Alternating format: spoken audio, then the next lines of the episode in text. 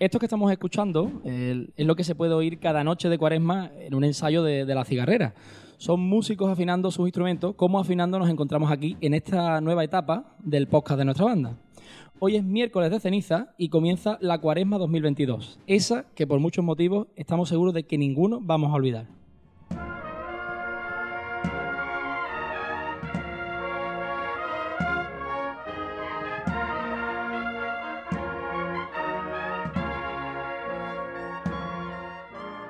Mi nombre es Juanjo Dorado y a mi lado se encuentra una de las personas que en 2007 comenzó con el podcast de la cigarrera, Quique López. Juanjo, buenas tardes o buenas noches, depende de cómo lo estemos escuchando. Sí. Eh, para mí es un placer que me hayas invitado a este primer podcast, ya que bueno, en su día fue una ilusión muy grande la que nosotros eh, tuvimos con este podcast y bueno, que lo retomemos después de tanto tiempo, pues una gran noticia y una gran ilusión. Yo creo que no había. Teníamos que contar contigo por lo menos para, para esta primera entrega, porque es que en 2007, o sea que se dice pronto. Y para mí es un gran honor. Entraremos ahora a desgranar un poco sobre el podcast, el de 2007 y el actual. Y, pero vamos a, a ver un poco de qué vamos a hablar en este, en este primer podcast de, de la cigarrera que, que, bueno, que empezamos, lanzamos en esta, en esta cuaresma 2022.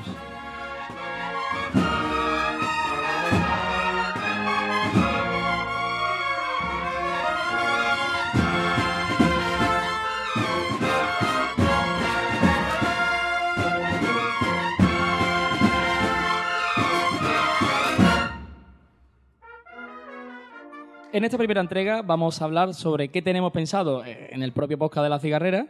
Vamos a hablar también de los estrenos musicales de La Cigarrera de cara a esta Semana Santa 2022 y vamos a repasar cómo será nuestra cuaresma 2022 en cuanto a lo referente a conciertos y a actos que vamos a tener en, en la banda.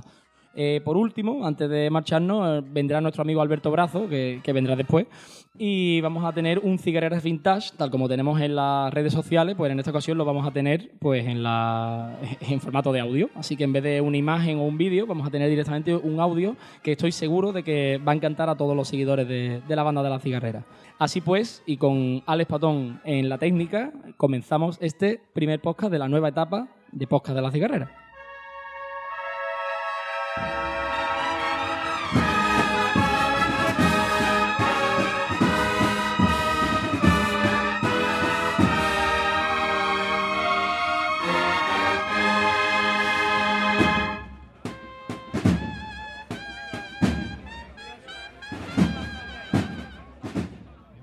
Comenzando con esta nueva serie de podcast de la cigarrera, eh, no habría una forma mejor de hacerlo que, como he dicho antes, con, aquí el amigo Quique López. Y lo primero que tengo que preguntarle es cómo surgió en 2007, porque hoy día no se ve tan raro, pero en 2007 un podcast para una banda.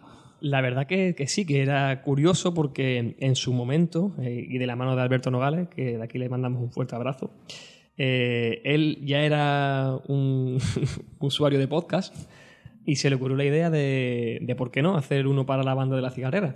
Algo que me- a mí me encantó desde el principio porque la radio en sí, y para la redundancia, tiene un encanto especial.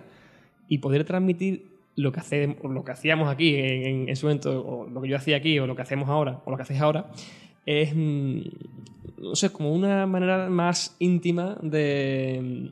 Una manera más íntima de, de transmitir la música a través de la palabra. Y, y creo que lo hicimos muy guay, muy chulo. Y bueno, es cierto que tuvo un poco un corto recorrido, nada más que cuatro o cinco episodios realmente.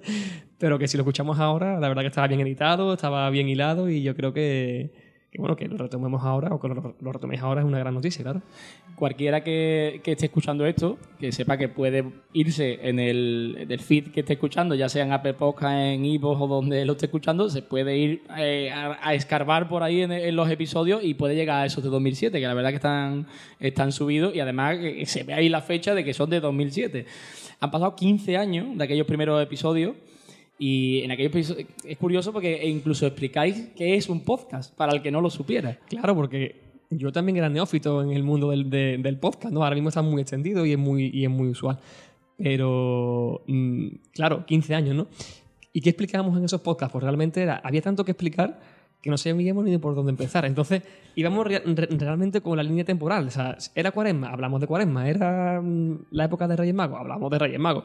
O, otra banda sacaba un disco nuevo y, y entrevistábamos a los músicos, incluso a la dirección. Íbamos, íbamos un poquito de la mano del tiempo porque era tanto el contenido que había que decir y no sabíamos cómo cogerlo, que íbamos con el tiempo realmente, con el tiempo lineal. Claro, yo he de confesar, bueno, en aquella época yo estaba en la banda, en la banda chica y, y yo es que, a ver, no es que me, metiera todos los días dos o tres veces a verlo, pero me metía en la web asiduamente a ver, a ver si han subido esta gente, porque era un, archivo MP3 que te descargabas al ordenador en, en ese momento. Claro, no, no, era un podcast al uso que hoy en día está tan, tan, bien hecho y tan, y tan bien expuesto, ¿no? Era un archivo MP3 al uso, con edición, por supuesto y con, como con eso, con carácter de radio. Pero claro, realmente era guay porque no estaba muy extendido y menos en el mundo de las bandas. Y como, bueno, como nosotros éramos así un poco nuevos, como hemos dicho, y, vemos de la mano del tiempo, después de 15 años, ¿qué tenéis pensado vosotros en, en, este podcast? ¿Cómo queréis enfocarlo o qué visión queréis darle? ¿Con qué asiduidad queréis sacarlo? Porque para mí eso también era un reto. ¿Cada cuánto tiempo hay que sacar un podcast? ¿Una semana? ¿10 días? ¿Un mes?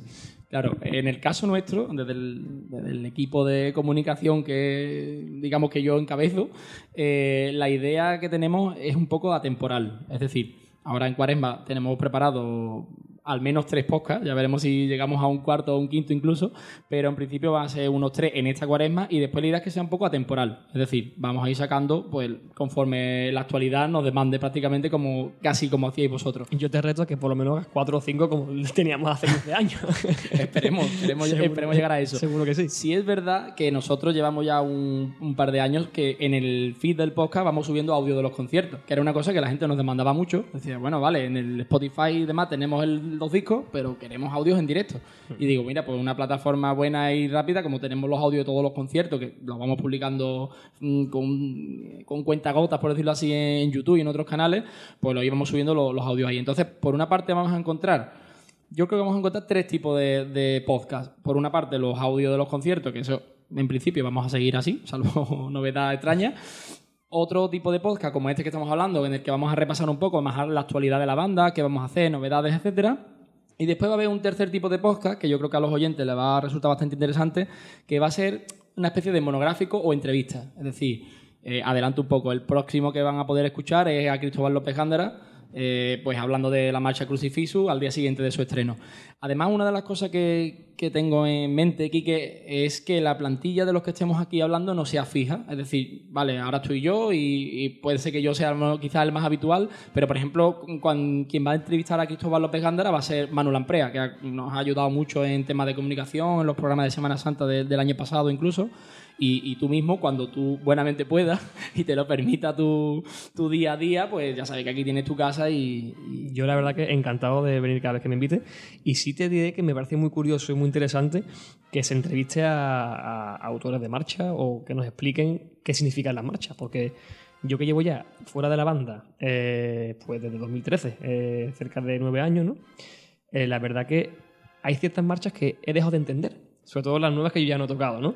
Y que, claro, tú estás fuera en la calle debajo de un paso o escuchando un disco y dices, bueno, ¿esto qué significa? ¿no? Y creo que eso puede ser muy guay, puede ser un, un, punto muy interesante para la persona de fuera saber qué significa la música que está escuchando. Yo, eh, una de las cosas que, por eso la siguiente será Gándara y en la siguiente no voy a adelantar ya más, pero también va a ir hablando de, de un porqué de una marcha y qué significa cada parte de una marcha. Es verdad que, que en la vorágine del día a día, cuando estás tocando y demás, tú tienes muy claro de, vale, pues este detalle de esta marcha significa esto, pero la gente a lo mejor de la calle no tiene por qué saber. Claro, porque el músico tiene la marcha muy machacada ya y sabe realmente qué quiere transmitir su autor. Porque, claro, eh, tenemos la, la, suerte, bueno, tenéis la suerte, yo ya no pertenezco a la banda, siempre será de la pica. Digo, eh, hablo en, primera persona, pero realmente es que me será así, no estoy en casa. Eh, vemos como el propio autor disfruta con su música y, sabemos qué, qué, quiere transmitir con ella. Entonces tú al tocarla sabes qué significa. Yo siempre lo he hablado con amigos míos, que realmente el oyente, el que está en la calle, no tiene que saber realmente qué significa, pero sí transmitirle, claro. transmitirle lo que quiere el autor, ¿no? Eh, es así. Oye, Quique, entrando un poco en el terreno del Quique músico de la cigarrera, eh, como has dicho, estuviste tocando hasta 2013, eh, fueron bastantes años con tu corneta, y de haciendo otras cosas como el podcast, como hemos visto, pero ahora has dado un salto de la corneta al costal. Y también tienes cierta vinculación, sigues teniendo cierta vinculación con la banda porque la llevas detrás. Claro que sí. a día de hoy, desde el 2019, soy costalero de la bofetada del paso de Cristo. Y bueno, yo tenía la idea en su momento de, de sacar, digamos, el Cristo de mi hermandad a la vez que tocaba la cigarrera. Las circunstancias, la vida, las etapas, Claro. pues no se pudieron cruzar, ¿no? Y, y la verdad que, que el año 2019, que fue cuando me estrené yo como costalero, no te puedes imaginar lo que yo lloré debajo del paso. Me lo puedo imaginar. Fue, una, fue un cúmulo de, de emociones muy bonita porque yo he estado en la cigarrera 15 años. Eh, tuve media vida, desde los 15 hasta los 30 años. Tengo 38. Y me llevé 8 años igualando la bofetada. Mi hermandad desde que nací y tengo un sentimiento hacia ella muy especial, ¿no? Por el barrio, la familia, el ambiente, ¿no? Y la verdad que, que el, el día que supe que pertenecía a la cuadrilla me, me puse muy contento. Y el primer año, pues nada, fui y me tocó hacer salida, que fue una, una gran noticia. Yo, yo creo que es el, cuando sale uno de costalero en un paso y entra, yo creo que gusta que el primer año haga salida, porque es como el- Claro, el, es- momento de eclosión de por fin. Es el culmen, ¿no? Ya, y yo recuerdo todos los momentos, recuerdo cómo crujía el paso en cada revirar, recuerdo el solo de cada compañero. Y ya te digo, te he dicho antes, mi, mi familia, mi, mi vida, mi hermandad, mi barrio, Sevilla, mi banda, era un cúmulo de cosas que, que es muy bonita. Y la verdad que estoy muy contento. Ya hemos empezado con los ensayos, a ver si este año puede ser realmente, que sea, por, si no salimos, que sea por otras causas, que no sea por el COVID, por supuesto. Y bueno, a seguir disfrutando. Este año haré entrada, así que espero sorpresas. Espera sorpresa, ¿no? Eh, este año se cumplen 40 años de, de las cigarreras en, en la bofeta, que se dice también pronto, son cuatro décadas. Y sí te puedo decir que el día 19 de marzo, y vamos aquí adelantando un poco a la sección siguiente, digamos, que va a ser la de, la de analizar un poco la cuaresma que vamos a tener, el 19 de marzo vamos a tener en San Lorenzo, vamos a tener cosas, vamos a tener un concierto Bueno. y ahí van a pasar Como cosas. se dice hoy en día, se esperan cosas, ¿no? Se esperan, se esperan, van a pasar cosas, van a pasar cositas, como dicen los de tiempo de juego. Eso es. Eh, en 2019 eh, buah, tuviste un pequeño conato de volver a la banda en cuanto a lo que se refiere al 40 aniversario. ¿Cómo viviste aquella experiencia de volver con antiguos componentes? Pues mira, me alegra un montón que me, de- me preguntes eso porque me voy a abrir un poquito el corazón, ¿no? Para mí cigarrera significa, te lo he dicho antes, media vida. Y en media vida pasan muchas cosas. Creces, te desarrollas, conoces gente, eh, avanzas a nivel emocional muchísimo, vives muchas experiencias. Y yo cuando me fui de la banda me fui muy, muy mal porque mm, no quería irme de aquí, porque era mi vida, ¿no? Pero al fin y al cabo, como hemos hablado, son etapas y, y se acabó, ¿no? Mm, cuando recibí la llamada en su momento de. de- creo que me, que, que me llamó Raúl Castizo. ¿no? Raúl, Raúl, seguro que fue Raúl. llamó Raúl. La verdad que me puse nervioso porque mm, realmente que la banda cuente contigo, en este caso conmigo, después de tanto tiempo, ¿no? Pues para mí fue un, un honor muy grande, ¿no? Y recuerdo eso, fueron tres ensayos, cuatro ensayos los que hicimos los Creo que- antiguos. creo que eran tres. Sí, tres, cuatro ensayos. Y la verdad que mm, parecía, bueno, había, había pasado el tiempo, por supuesto, porque de embocadura estábamos todos muy mal. Pero bueno, teníais el toque antiguo, ¿eh? En, Técnicamente- en muchos casos. Técnicamente éramos malísimos, pero bueno, el corazón que teníamos ahí y poníamos en esa corneta, pues la verdad que sí, que, que se notó, ¿no? Y bueno, no, nunca he tenido la, digamos, el, el latido de volver a la banda, porque yo creo que ya la viví mucho en su día y es cierto que ahora que os veo se me salta el corazón por la boca, pero cuando vais de lejos digo, bueno, ya está. ya pasó, ya pasó. que sigan ellos tocando. Muy bien. Eh, hablando también de ya no solo del 2019 y de, cómo viviste aquello, mm, acabando esta- este pequeño bloque de, de este podcast, yo quiero hacerte dos preguntas. La primera, ¿cuál ha sido o cuál es tu momento con la cigarrera? Esto es una pregunta que, que el querido Manu Lamprea y el querido Juan García le hacían a todos los entrevistados de, de los programas que hicimos en, en 2021, en Semana Santa, y, y yo creo que ahí se vieron cosas muy, muy bonitas y, y muy sentidas. Y yo quiero hacerte esa pregunta. ¿Cuál es tu momento con la cigarrera? Toca elegir uno solo. Uno solo. Yo sé que no es fácil, ¿eh? A mí cuando me la hicieron el martes santo del año pasado me Vale. costó. Quizá elija uno que no es muy alegre, pero que yo sentí un amor de los músicos hacia su banda y de la hermandad de la oferta hacia su banda que me caló y nunca mejor dicho. El año no lo recuerdo. Si fue 2011, 2012, no lo sé. Pero que hay una tromba de agua en la salida de la bofeta. No sé si tú te acordarás. Me acuerdo perfectamente. Ahí estaba yo ya en la banda. Y yo recuerdo que estábamos empapados hasta, vamos, hasta los huesos. La banda tocaba, el paso andaba. Y yo me acuerdo a ese largo, que también le mando aquí un beso muy grande a José Antonio, decir, señores, para atrás. Y yo recuerdo ese paso de la, de la oferta, andar para atrás, ya con el Cristo de, de frente. Sí, Y fue un momento súper desagradable, bonito, emotivo, frío, pero no sé, un momento muy especial, ¿no? Eso creo que fue un momento que me marcó mucho y además también fue mi última etapa. Fue, claro. Mm, No, yo sé que después hubo una etapa de tres, de tres martes santos que la cofradía no, no, no salía y el primero fue la de la mojada Fue y, después la mojada, como diríamos La y después eh, los dos siguientes no salió por lluvia. Fueron tres años que yo dije, por fin llego a la banda grande y, he, ahora? he tocado dos veces. Ahora, bueno, no, no- no había mira, manera. Pues para contrastar un poco ese momento, eh, el año que yo entré en la banda grande fue en 2003. No se tocó ni Domingo Ramos ni, ni Lunes Santo por la lluvia. ah, bueno, 2003 el famoso, yo iba de. Nazareno en la bofetada. Eso es. Ese fue el mítico año. Pues ese fue mi estreno en la banda grande en Semana Santa. Vaya. Eso también fue un gran momento, claro. Claro. Yo me acuerdo de ese que tú comentas de, de- de la moja esta, yo creo que fue en 2011, hablo de memoria. Eh, pero esa, esa gran moja yo me acuerdo que cuando estaba el paso hace la, la pequeña revirada al gran poder y después era el, seguimos o no seguimos. Y, Y era se- el momento de, y dijeron, venga, de frente. Y, se el siguió. paso dio una chicota. Sí, sí, sí. espectacular. De hecho, reviró también para la calle Hernando Colón, perdón, eh, Eh, Conde Baraja. Conde Baraja, sí. Y siguió para adelante diciendo, es imposible, con la que está cayendo, ¿no? Claro. ¿Dónde vamos? Y bueno, y ya hablando de, de este martes santo, ¿cómo esperas vivirlo? Pues espero vivirlo igual que el de hace un par de años y, y estoy seguro que volveré a vivir cosas irrepetibles porque debajo de, de ese paso de, de Cristo hay gente muy buena, con un corazón muy bonito, los capataces son excepcionales y espero vivirlo con eso, con mucha unión hacia mi barrio, hacia mi familia, que gracias a ello fui músico de las cigarreras también. Gracias a la bofetada puedo decir que soy que fui músico de la cigarrera y la verdad que gracias a ello una vez más puedo presumir de que he tocado en la mejor banda que existe en esta ciudad.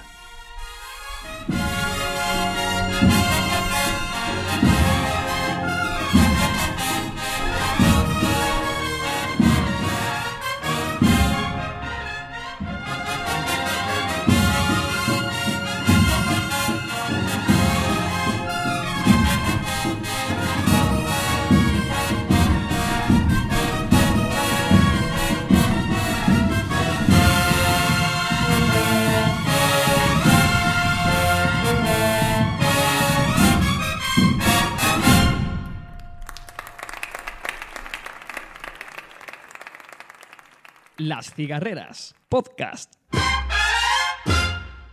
Bueno, pues como veo que estamos en un podcast de recuperación y, y hablando de recuperaciones, eh, parece ser que este año se van a retomar varias marchas que se dejaron de tocar, ¿no?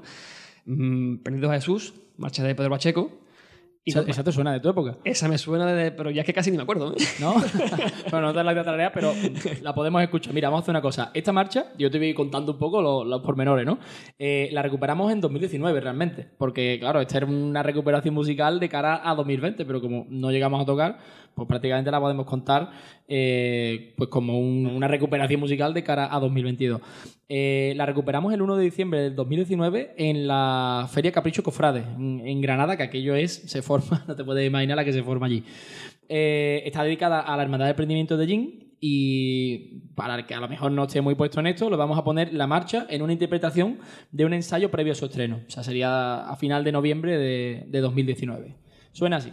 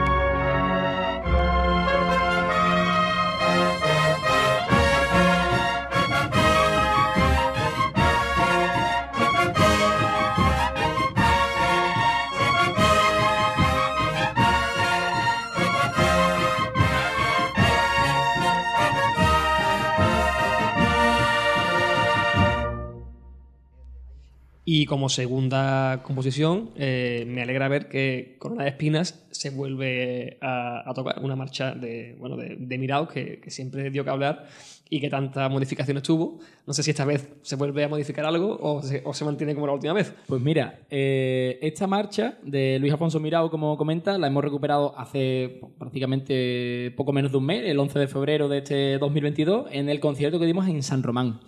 Eh, es una marcha dedicada al señor atado a la columna de la cigarrera. En este caso, Corona de Espina está con la instrumentación adaptada hoy día, con la instrumentación que tenemos, pero mm, tendremos que coger algunos de los antiguos antiguos para ver si, si está exactamente como, como tiene que estar. ¿no? Pues siempre quedarán puristas de las marchas. Siempre, siempre. Pero bueno, en este caso vamos a escuchar su reestreno, que fue en el concierto de, del 11 de febrero en San Román, en la presentación del cartel de los amigos de la trabajadera. Vamos a escuchar qué tal sonó aquel día.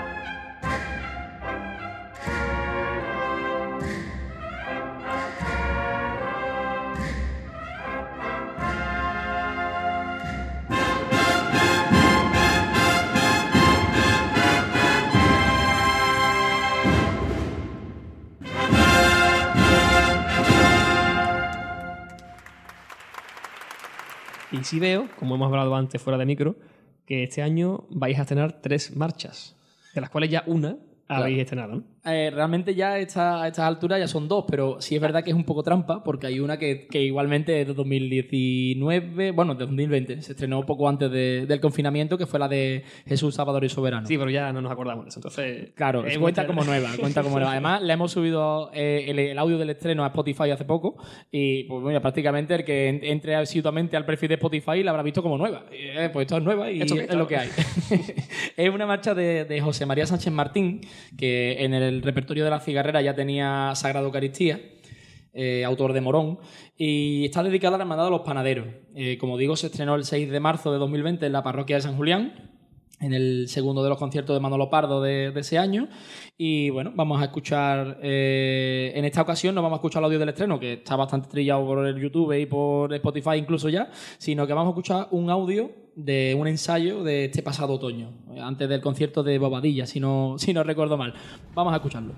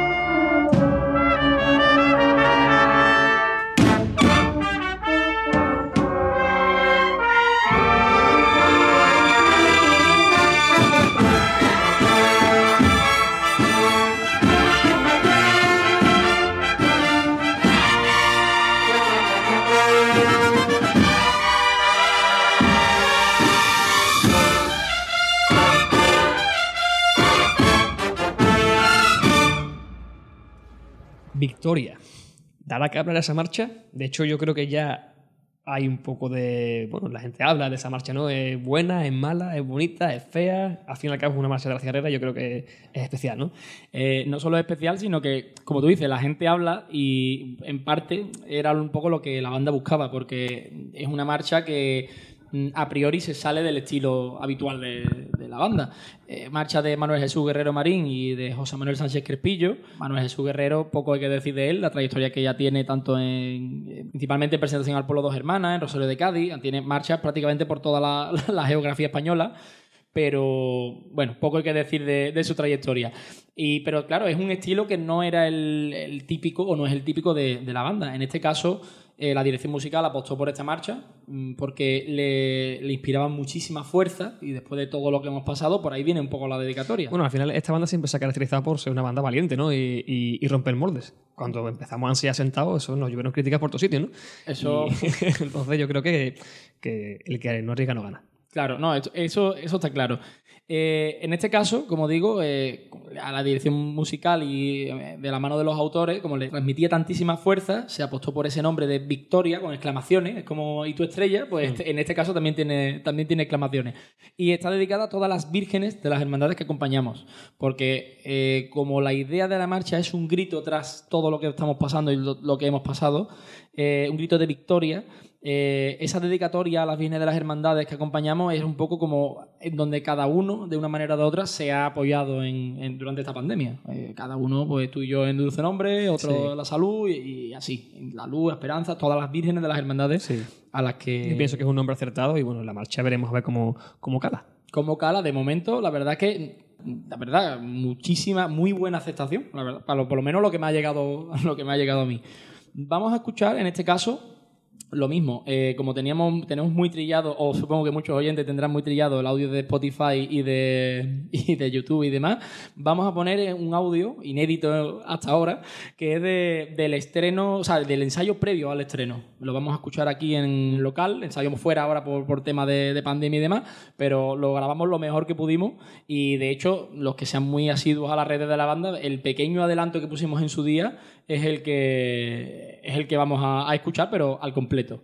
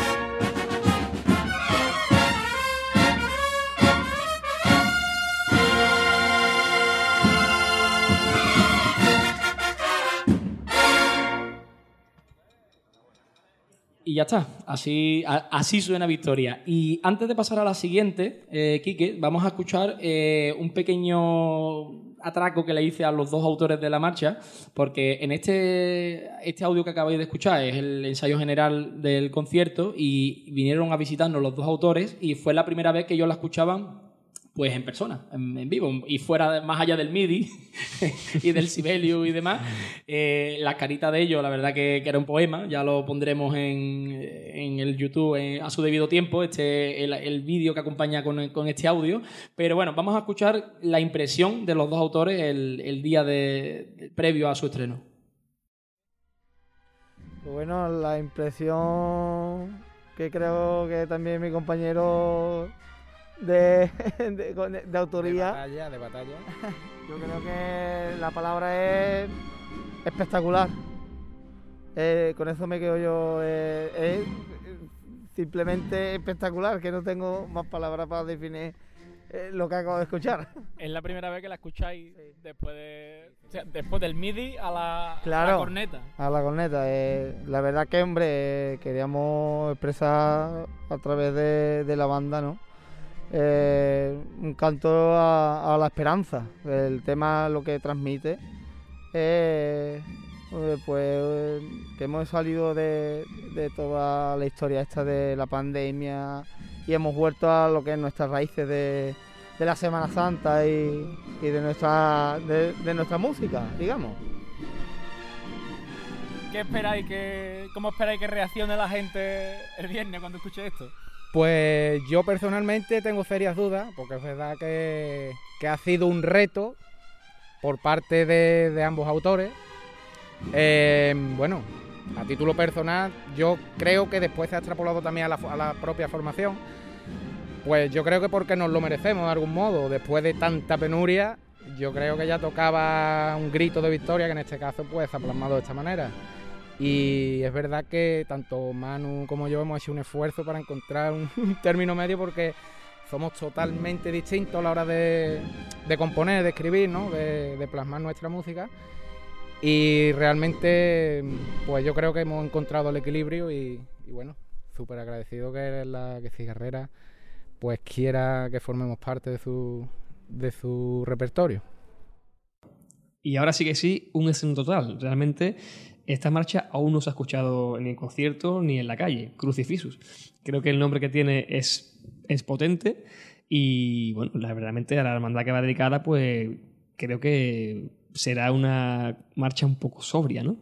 Pues mira, eh, esta marcha tiene también su aquel porque estaba montada también en el, fatídico 2020 y nos quedaba en la mítica, bueno, mítica, ¿verdad? Porque lo repito mucho en las entrevistas, que nos quedamos a horas de estrenarla. Fue cuando llegó el confinamiento, el toque de el toque de queda, perdón, el estado de alarma. El estado de alarma. Eso, cuando llegó el estado de alarma era justo el día después de, que tenía que haber sido su, su estreno. Es una obra de Cristóbal López Gándara es la primera obra de Cristóbal López Gándara después de la teatrología con, con La cigarrera. Eh, y bueno, está dedicada a la hermandad de la carretería y aunque tú has dicho que es de un corte sobrio, no, no, yo, yo no, no, lo he escuchado. Yo creo que, puede ser, ¿no? Puede ser. Claro, tú es, la, impresión que te da en plan crucifijo. El nombre que tiene eh, y a quien está dedicada creo que puede ser, ¿no?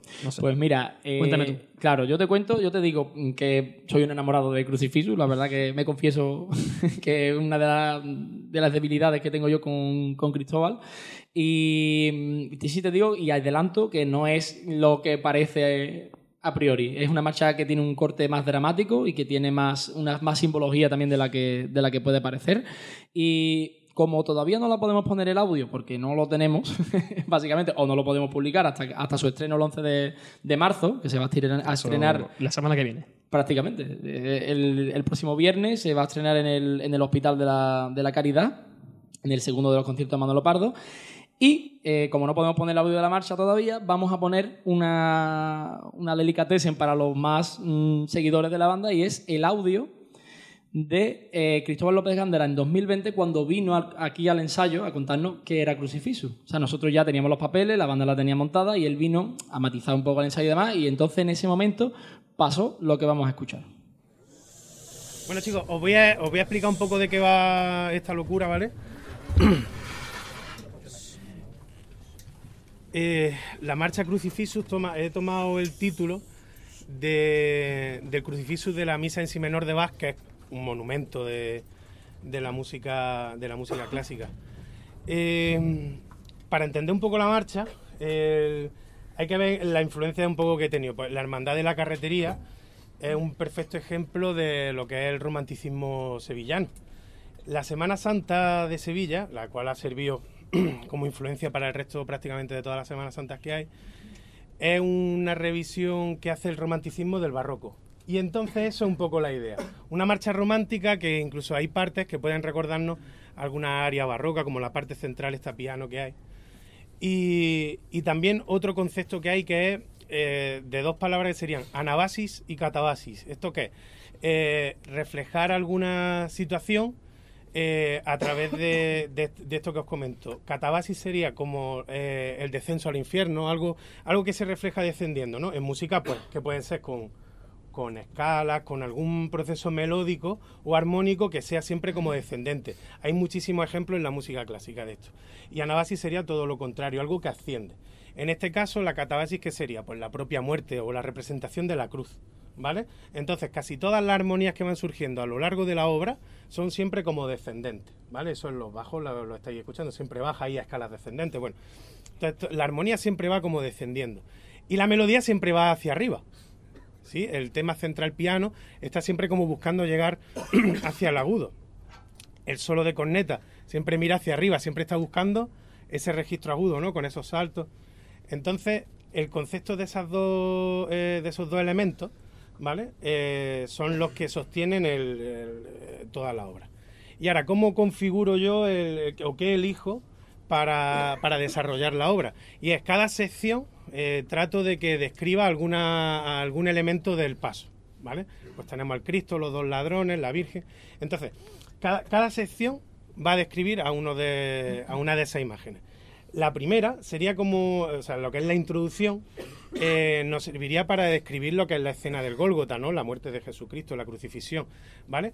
Y en esta eh, se van a presentar todos los elementos quizás más importantes que hay luego a lo largo de la marcha. Es como cuando en una película nos cuentan el final y luego la película se va desarrollando hasta que llega ese final, ¿no? Que pues, como habéis escuchado en la marcha, pues el, el final es, es lo mismo que la introducción, ¿no?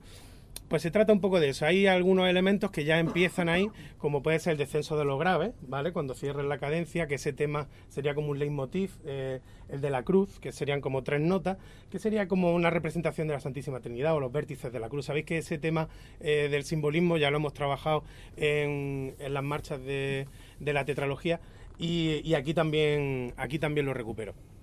Luego también una parte de la melodía nos recuerda a la del solo. En fin, os estoy contando un poco lo que va a suceder, ¿vale? Ya desde el principio, ¿vale? Y eso también le da, le da fuerza y le da cohesión a la obra. El siguiente tema, el tema piano, ¿vale? Sería una descripción del Cristo de la Salud, ¿vale? Una, una parte muy romántica, eh, una melodía que está en constante ascenso mientras la armonía va descendiendo. Esto que contaba de la navasis y la catabasis, ¿no? Entonces está como siempre eh, mirando hacia arriba. Al final Cristo está en la cruz, está en, un monte y está siempre arriba. Entonces tenemos que mirarlo hacia arriba. Entonces la melodía también nos describe eso. Es como si estuviéramos mirando al propio Cristo. Estamos mirando siempre hacia, hacia arriba, eh, implorándolo.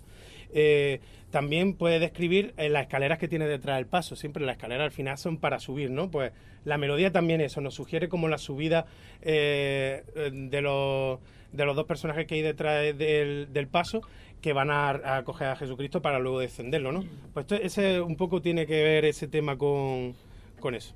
El segundo tema, que es la zona fugada, el, fuerte, ¿vale? El de central, que sirve de zona muy, muy contrastante, eh, al final eh, representa dos cosas. El- la discusión entre los ladrones, se van contestando las trompetas, luego hay un diálogo muy fugado entre las cornetas, pues es un mensaje bastante dramático. Eh, es una forma distinta de ver una marcha seria. No siempre tiene que ser algo, digamos, suave, sino que es dramático. Esa, esa es la idea, de que sea algo fuerte, que sea rudo, que sea que describa muy bien la situación, el, el dolor, el dramatismo, lo trágico, ¿no? y por eso se representa a través de ahí una serie de contestaciones fugados y también hay que tener en cuenta que si los ladrones están discutiendo es una discusión bastante peculiar porque son entre dos crucificados no se pueden no se pueden mover y entonces para eso está todo muy estable abajo en la armonía siempre es el mismo acompañamiento pam pam siempre es como reteniéndonos, ¿no? Que eso es lo que os comentaba la percusión. Aparte, surge el motivo este que os comentaba al principio en lo grave, de las tres notas, pam, pam, pam, que es el motivo de la cruz. Entonces están representando una discusión en una cruz. Entre los graves te describen la escena y vosotros, la melodía, pues está como sugiriendo las palabras que ellos tienen, ¿no? De confrontación. Luego aparece el solo de corneta, que sería como una plegaria de la Virgen de la Luz. Veis que es una parte que ahora otra vez cambia radicalmente el discurso musical y siempre mira hacia arriba. La propia Virgen de la Luz está mirando hacia arriba al Cristo de la Salud, ¿no? Pues siempre la melodía va hacia arriba, los giros melódicos siempre son ascendentes, esto que os comentaba. Y luego ya el tema final, bueno, el descenso de Jesucristo de la cruz y, como no, pues recuperamos el tema central, que era una armonía que va siempre como descendiendo, que se conoce en música como marcha por segunda, y la melodía siempre es ascendente. Tatarorari, ¿no? Siempre tiene ese motivo musical que siempre es ascendente. esa dualidad es la que refleja muy bien este concepto que he comentado, ¿vale? Y nada, eso sería crucifijo. Eh, espero que a la hermandad la disfrute, hombre. Es una, como yo ya le estaba comentando a ellos, que es, una, es un, para mí, es una evolución de la música, aparte de la cigarrera, de, de la música dramática de la cigarrera, de, de, esa, de esa música trágica y solemne, que quizás es bastante diferente a lo mejor a lo que estamos acostumbrados, pero al, final siempre tenemos que buscar hacer eh, cosas nuevas y creo que para mí el mejor laboratorio que tengo para hacer esto soy vosotros. Y entonces bueno, pues espero que la hermandad la disfrute, que, le guste y que bueno, que sorprendamos una vez más a la gente que sigue la música de la cigarrera y, nada, espero que la disfrutéis tanto al menos como nosotros lo haciendo la música, ¿vale? Bueno, vamos a corregir un poco algunas cosas de la marcha, ¿vale? Bueno, pues el que tenga más ganas de, saber de qué va a ir Crucifijo después de la explicación de Cristóbal, eh, ya sabes, el día 11 de marzo lo esperamos en, la Iglesia de la Caridad. A mí ya me ha enganchado, ¿eh? yo estoy deseando de, de escucharla. en este caso, vamos ahora a hacer un pequeño repaso de lo que los actos que tenemos en esta, en esta cuaresma, ¿vale? Y antes de nada, te voy a decir los tres que hemos tenido previos a la cuaresma. El 11 de, febrero de este 2022 tocamos en la presentación del cartel de la trabajadera en San Román. El 18 fue el primer concierto de Manolo Pardo donde, en la iglesia de San Jacinto, donde estrenamos la Marcha Victoria, entre otras, entre otras muchas cosas. Todo esto lo, podéis, lo pueden ver en el canal de, YouTube de la banda y en las distintas redes sociales. Eh, el 19 de febrero, justo al día siguiente, fuimos al Modóvar del Campo, y hay que decir que, aunque está bastante lejos, está en la, provincia de, Ciudad Real, bueno, lejos para nosotros, eh, hay que decir que el, público y fue uno de esos conciertos que, enganchan a los músicos. Es decir, vale, va lejos, vale, es una caseta típica feria, tal, municipal, pero la gente estaba entregada a un nivel Sí, la verdad que. Prácticamente hooligan, podríamos, podríamos decir. Que los seguidores de, la Cierta siempre han sido así, ¿no? De, fieles y de, y de hooligan, como tú dices, ¿no? pues, Juanjo, estos tres conciertos me los he perdido. Pues nada, en el, ¿qué tenemos, ¿qué, tenemos a partir de ahora? Pues mira, eh, el 5 de marzo, ¿vale? Que es sábado 5 de marzo, vamos a estar por la tarde en un concierto de la Hermandad de la Misión. Eh, este concierto está con el, con el consejo de banda, eh, ¿vale? Y va de, no solo somos nosotros, sino que habrá en total cinco bandas. Eh, los, pormenores y los detalles los podéis ver en, nuestra web y, se irá anunciando por parte del consejo de banda. El 6 de marzo, justo al día siguiente, vamos a estar en el Viso del Arcoro, en una plaza de allí de, la localidad y en principio en ese ahí vamos a estar nosotros solos, así que será un concierto probablemente un poco más, más extenso en, cuanto a número de marchas y demás. Vale, veo que tenéis conciertos y algo especial así diferente. Pues mira, eh, no es un concierto, pero toca la fibra directa a la banda el 7 de marzo, lunes 7 de marzo. Este año es la Hermandad de los Panaderos, la designada para, para ir a la catedral en el Via Crucis de las Hermandades de Sevilla. Y bueno, tenemos la invitación de la Hermandad para acompañarlos como siempre. Eh, y allí estaremos. ¿Y la van a, tocar, la van a tocar o...? No, no, no. Iremos una representación probablemente a aportar al Señor, junto también con la banda de, Santa Ana, dos hermanas. Nos ha invitado la hermandad a las dos bandas.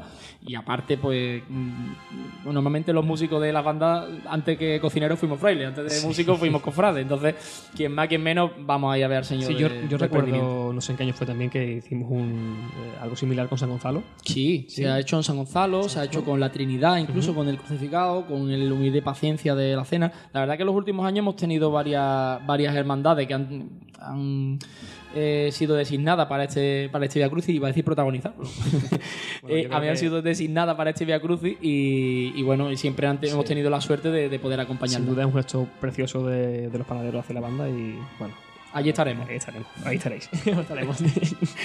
El 11 de marzo, ¿vale? Que como hemos estado, hemos estado hablando, es el segundo concierto de Manolo Pardo, en este caso en la Iglesia de la Caridad. Y aparte de un repertorio mm, en 100% carretería, que está publicado en la web desde que anunciamos el ciclo Manolo Pardo, eh, ahí vamos a tener el concierto, perdón, el estreno de Crucifixus. No, pues quizás me pase por allí. Te vas a pasar por uno seguro un poquito más adelante, pero antes de llegar a ese, el sábado 12 de marzo, ese concierto, ese fin de semana va a ser intenso. El 12 de marzo vamos a estar a las 9 en, la localidad de Pedrera, en un concierto organizado por la Hermandad del Descendimiento.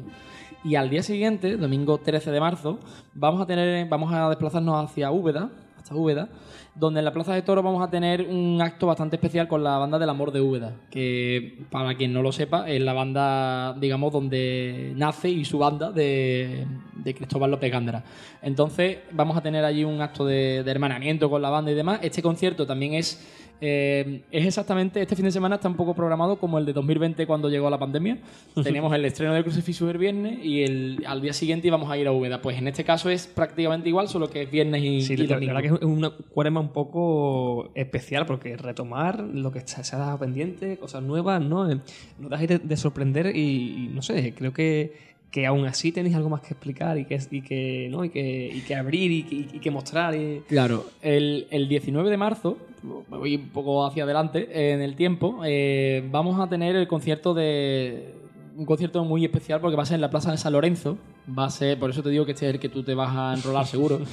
Eh, va a estar 100% dedicado a la Hermandad del Dulce Nombre con motivo de los 40 años que la banda hace, pues acompañando a nuestro Padre Jesús. ¿Será un concierto al uso tal o habrá algo...? Ah, va, va a haber cosas, va a haber cositas. Me En- estás dando un poco de pinceladas así y ya estoy Pero de... claro, es que tengo que hacer como decía Maradona, te enseño y te escondo la Sí. pelota. Pues esto es un poco caramelito para, para engancharnos.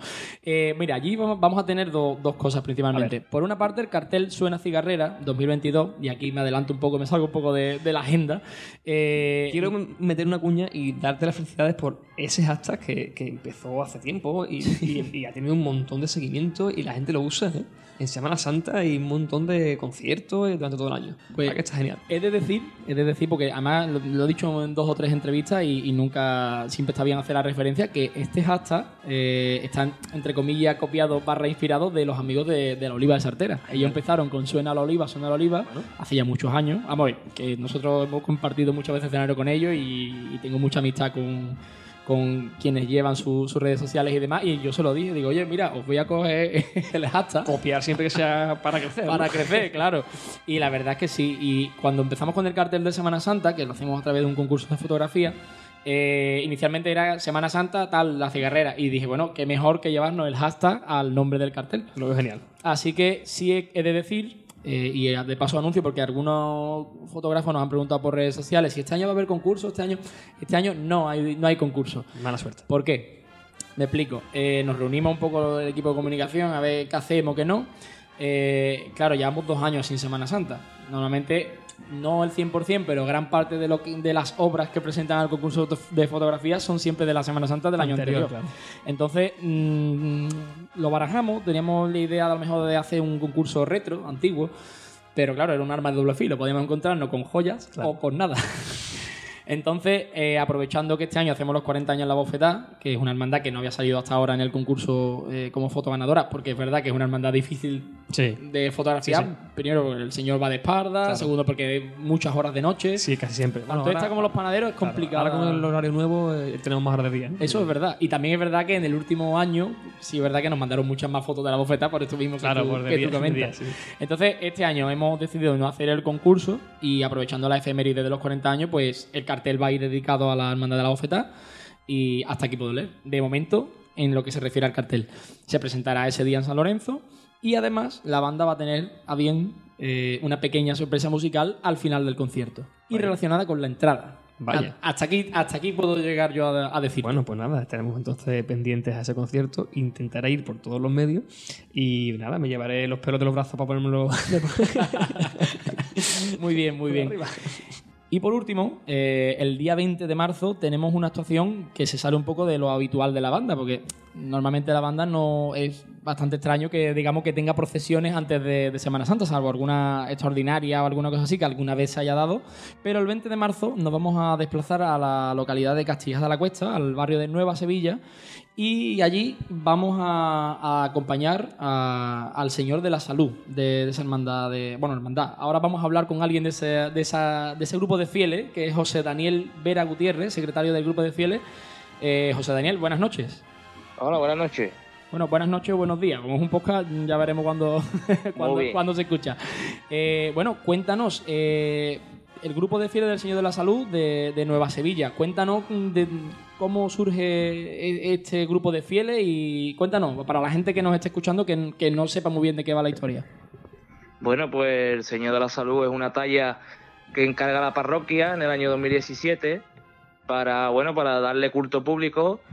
Es un culto que se realiza como reli- religiosidad popular, en el que había un grupo de chavales, joven, de, de- de jóvenes, que bueno, que trabajaban, estábamos trabajando por sacar beneficios para la salida del Señor, pero bueno, ya cuestiones diferentes, unos trabajan, otros estudian, y bueno, ya recaemos en esto, en, en tener que empezar a hacer las cosas de forma eclesiástica bien, en los pasos del arzobispado para que, bueno, pues para llegar a una hermandad el día de mañana. Claro, correcto, porque esto más o menos, para los que no estén muy, muy metidos en el tema de, de hermandades, primeramente se, se grupo de fieles, después agrupación parroquial, supongo, ¿no? O asociación parroquial, Gru- grupo de fieles, ¿sí? asociación, asociación de fieles parroquial, agrupación de fieles parroquial y por último sería la hermandad. Y por último, hermandad. Vale, el, el- el señor va a salir el día 20 de marzo, domingo, eh, a las 6 de la tarde. eh, Sobre el tema de la procesión y demás, ¿qué me puedes contar?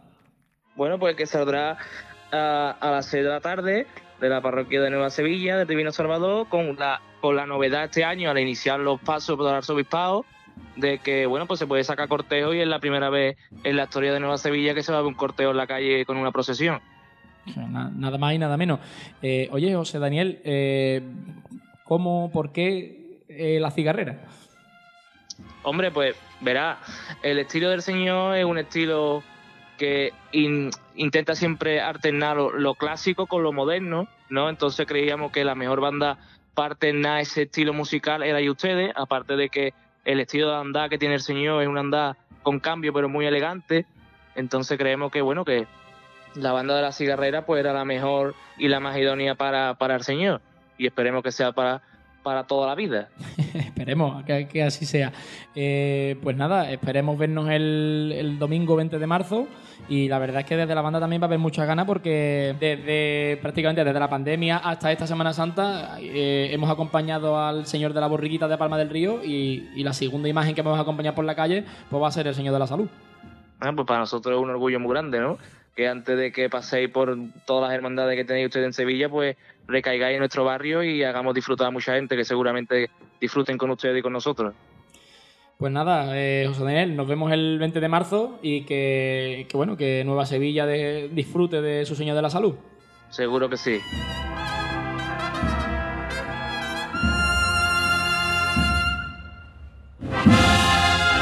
Me parece más una programación de actos muy interesante y lo que sí mm, veo que desde el 20 de marzo hasta Semana Santa no tenemos nada, ¿no?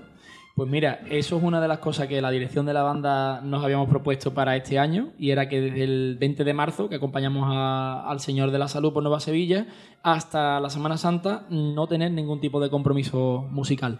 ¿Por qué? Porque venimos de unos años de parálisis, por decirlo así, prácticamente musical y creíamos conveniente, creíamos acertado que tuviéramos mm, dos semanas largas mm, de preparación 100% a la Semana Santa para Sí. terminar de matizar, para terminar de los detalles que queden Sí, por... al fin y al cabo la Semana Santa es una competición larga y hay que, hay- hay que- Totalmente. hay que prepararse. Hay que ir partido a partido, Eso como es. ha dicho de competición. Efectivamente.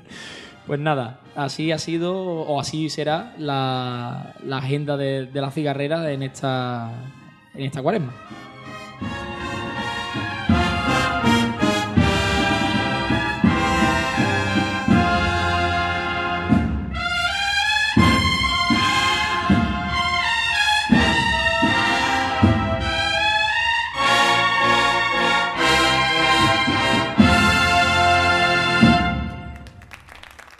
Las Cigarreras, podcast.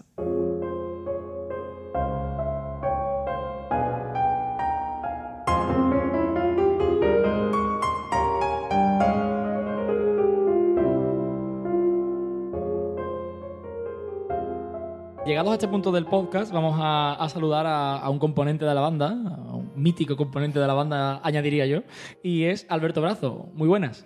Muy buenas, ¿qué tal, Juanjo? Pues aquí esperando a ver qué nos traes y esta sesión de, de qué va a ir, porque yo aquí en la escaleta tengo puesto eh, cigarreras vintage.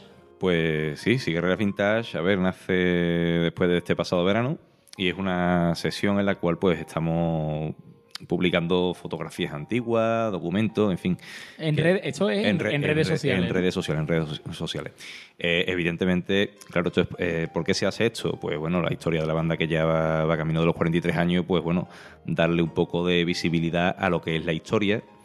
Eh, mucha gente incluso que toca la banda que no conoce la historia de la banda, Claro. aparte de los seguidores que tengamos y demás. Y, Se sigue sorprendiendo a la gente cada vez que cada cierto tiempo ponemos algo de la gira que hubo en Estados Unidos y Canadá. Mucha gente dice, pero bueno, esto. Eh, mira, a mí personalmente yo creo que es una de las una, una de las historias que más me fascina de, de la banda.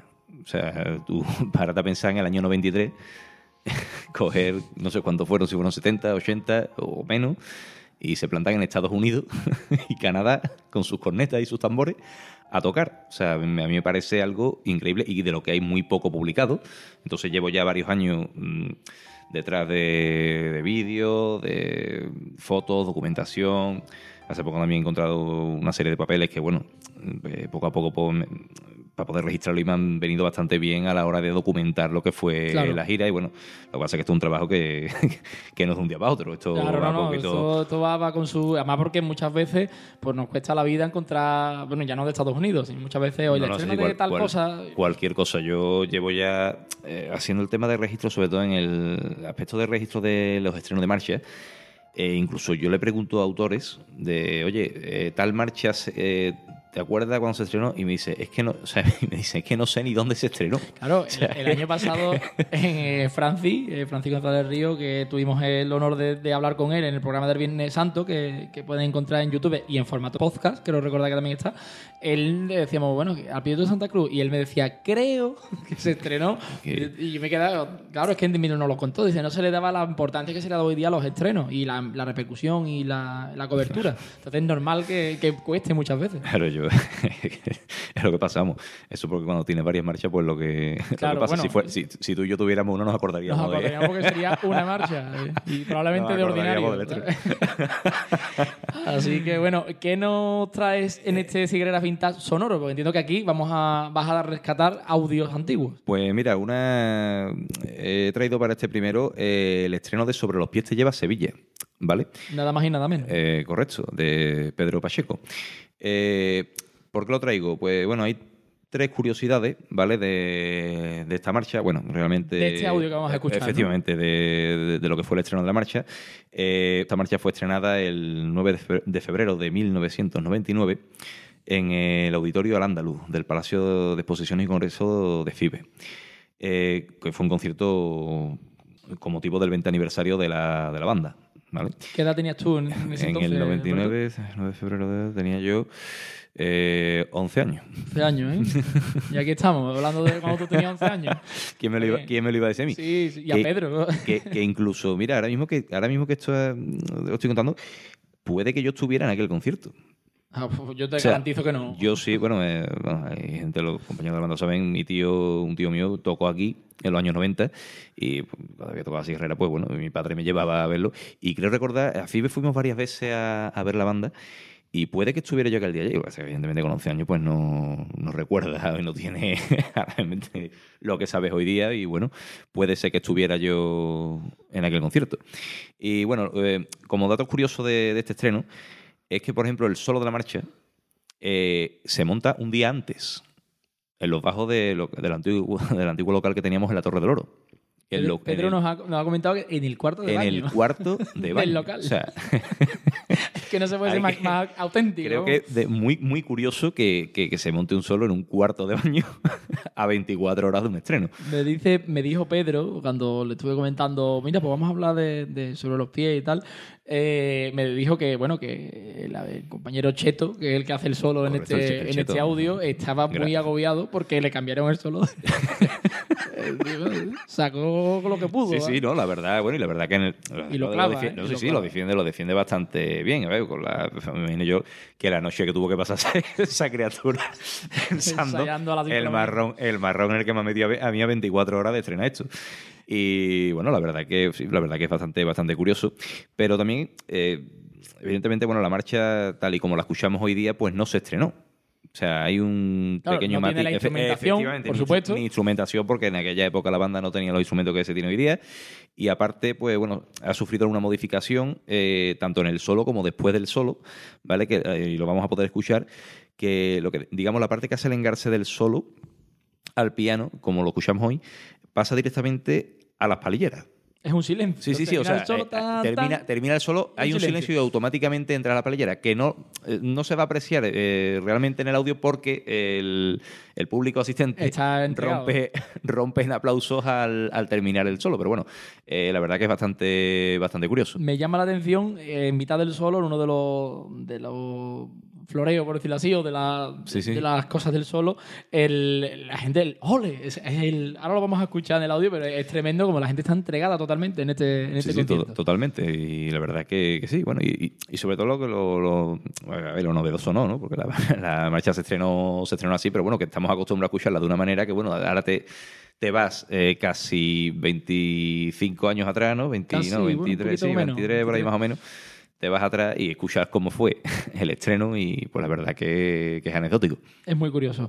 Vamos a escuchar sin más, eh, sin más dilación, este, este estreno de Sobre los pies te lleva a Sevilla.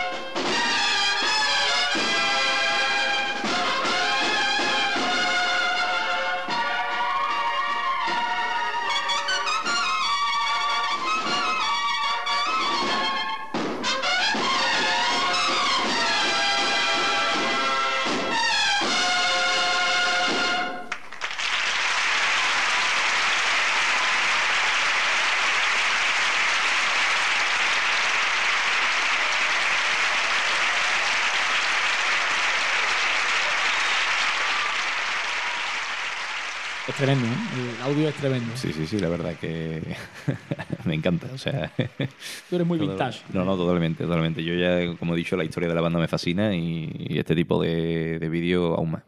Eh, bueno, y después de escuchar esto, yo quisiera que, bueno, todos los, los oyentes que estén escuchando el podcast y demás, eh, si tienen algún tipo de vídeo, fotografía, documentación que tenga que ver con la historia de la banda, pues bueno, que nos lo hicieran llegar y bueno, wow, ¿a dónde podrían Pues- mandarnos esto? Básicamente en cualquier de, cualquiera de nuestras redes sociales eh, pueden mandar mensajes que si tuviesen cualquier cosa, pues nosotros ya contactamos con ellos y demás, o en nuestra propia página web, barra o sea, cigarre- cigarreras.net, cigarreras.net barra contacto, ahí pueden rellenar el, el formulario de contacto que hay y, y si tuviera alguien, que muchas veces vamos tocando en Semana Santa y vemos gente con cámaras en sitio y con vídeo y si tú, esta gente tiene que estar grabando, esto tiene que Sí, ser espectacular, pero después nunca lo vemos. Hay por Entonces- ahí, hay por ahí cosas. Y la verdad que bueno, si la gente tiene a bien compartirlo con nosotros, pues estaremos encantados de poder recibirlo. Pues nada, vamos a ir encaminándonos hacia el final de este, de este podcast.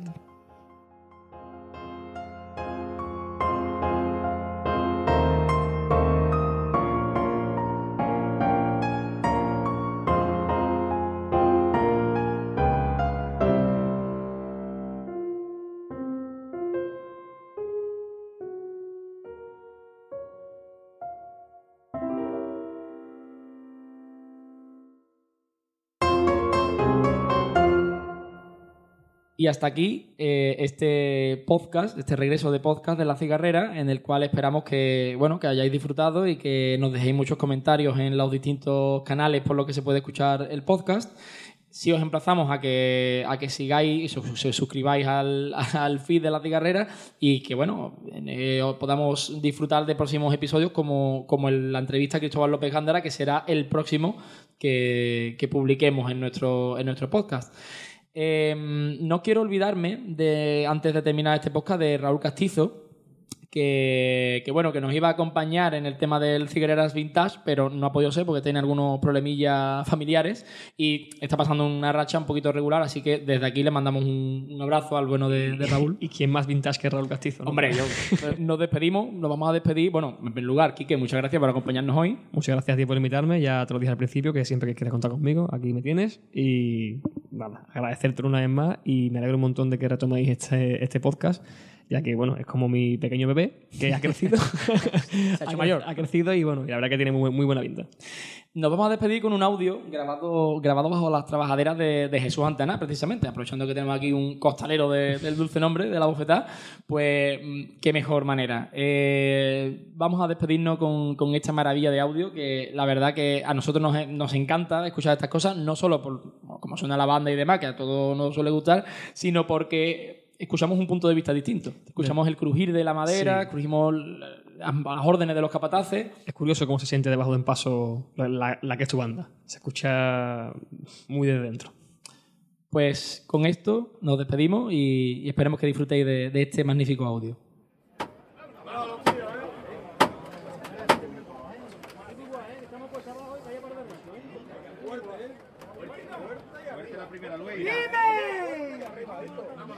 ¡Vámonos, Alberto, hijo, vámonos! Aguanta todo el mundo arriba. Todo el mundo. Vamos a verlo todos por igual.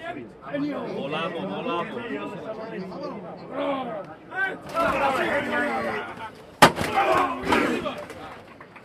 Así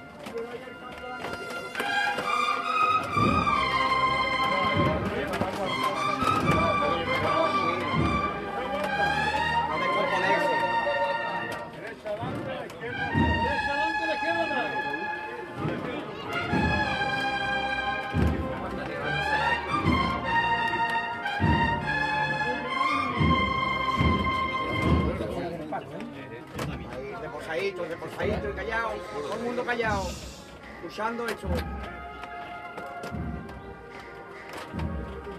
Mamoni, va a estar bueno ahí.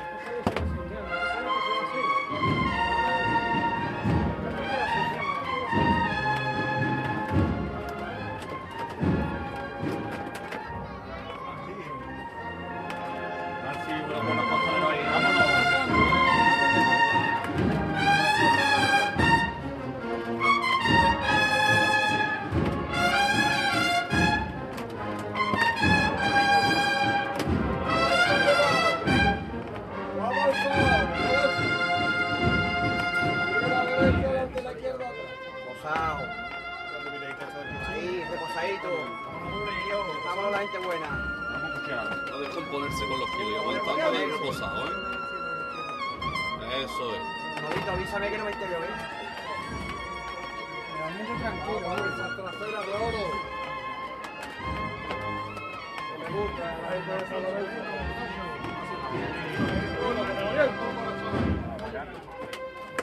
Siempre con mucho mimo y mucho cariño. Un privilegio, ¿eh?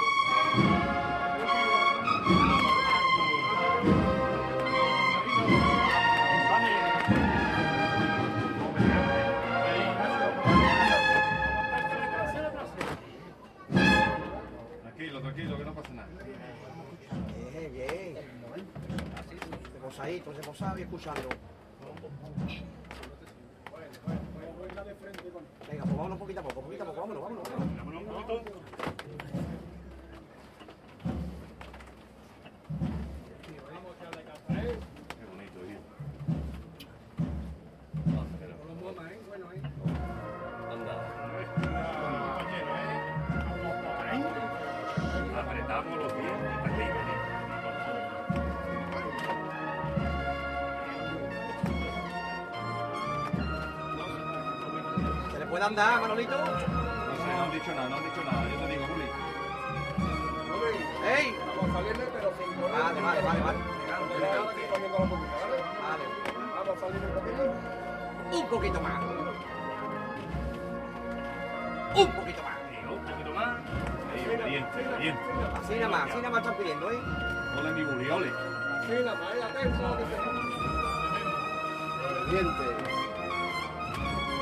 様お留め人様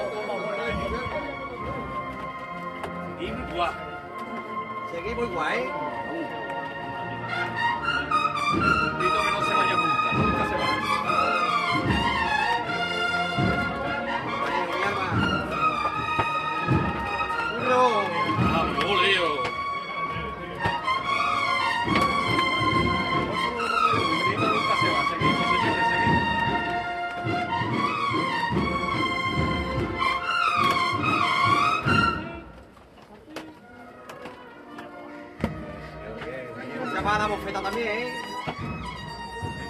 la bofetada.